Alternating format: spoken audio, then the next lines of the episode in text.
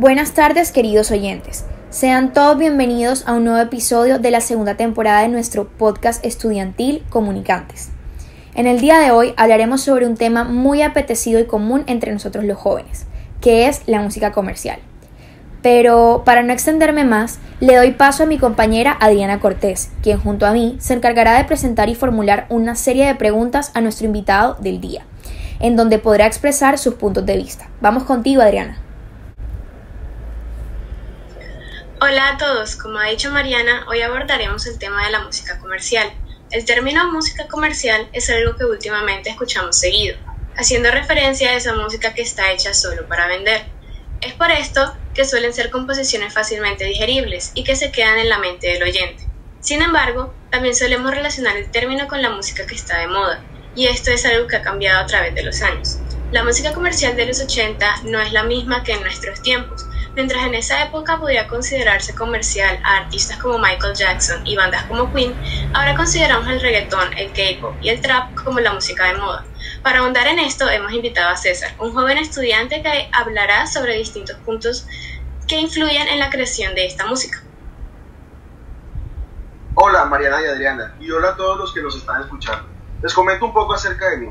Actualmente me encuentro cursando el primer semestre de la carrera de Comunicación Social y Periodismo en la Universidad del Norte. Tengo 18 años y soy, un apasionado por la música. Super César, ese es un punto clave en la entrevista de hoy, ser apasionado por la temática que abordaremos. Aprovecho que estás estudiando comunicación para preguntarte, ¿conoces las teorías de la comunicación? Conozco algunas de ellas, tanto de los paradigmas funcionalistas como estructuralistas y de hecho, el paradigma estructuralista me llama mucho la atención. Siendo así, me das paso a preguntarte acerca de tu visión sobre el tema desde una teoría que pertenece a este paradigma. ¿Consideras que el impacto y la producción de la música comercial se puede analizar desde la teoría de los usos y gratificaciones? Pues teniendo en cuenta que la teoría de los usos y gratificaciones se resume en qué es lo que hacen las audiencias con los medios y cómo este último satisface las necesidades del público, pues sí, me atrevería a decir que sí. Siendo así, ¿de qué forma podría analizarse el impacto y la producción de la música desde esta teoría? ¿Qué necesidades crees que satisface? Pues concretamente en el caso de la música comercial, que hoy por hoy estamos de acuerdo, que es el género del reggaetón, el trap, la electrónica, etc., pues podría afirmar que la necesidad que busca suplir sería la integración social, ya que por ser la música de moda entre los jóvenes hoy en día, por lo general vamos a encontrar esos géneros siendo reproducidos en todos los espacios donde se estén llevando a cabo reuniones, reuniones sociales, como bien puede ser en discotecas, celebración de cumpleaños, encuentros familiares o con amigos, bodas, etc. Así es, esto que dijiste es en cuanto a la necesidad que satisface la audiencia como consumidora.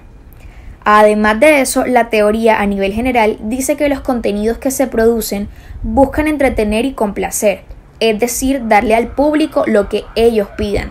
Es por eso que muchos artistas musicales han transformado su forma de crear, ya que su objetivo siempre será vender, darse a conocer, viralizarse y cumplir las expectativas de un público masivo. ¿Y quién es más influyente en la actualidad que nosotros los jóvenes? Nadie. Has tocado un tema muy interesante.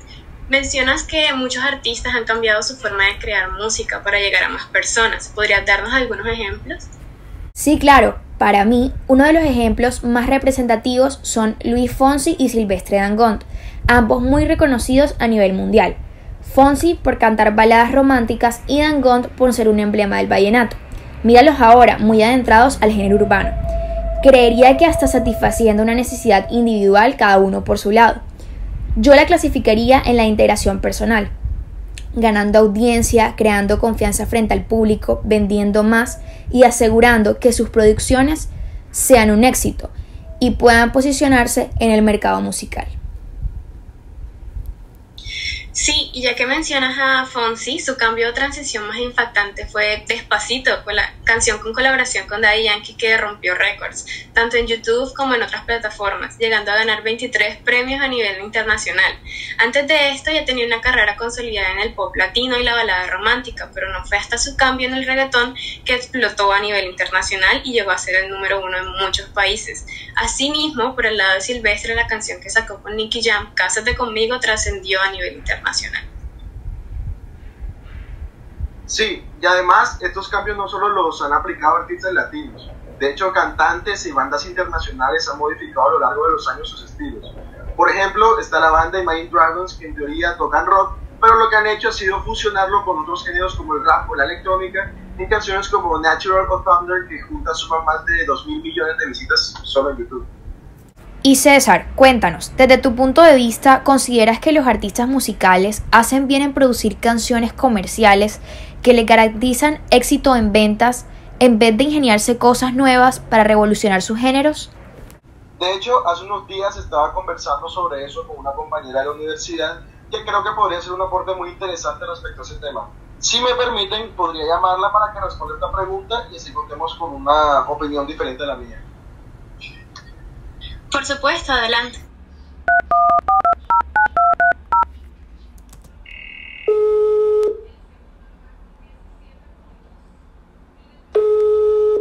Aló.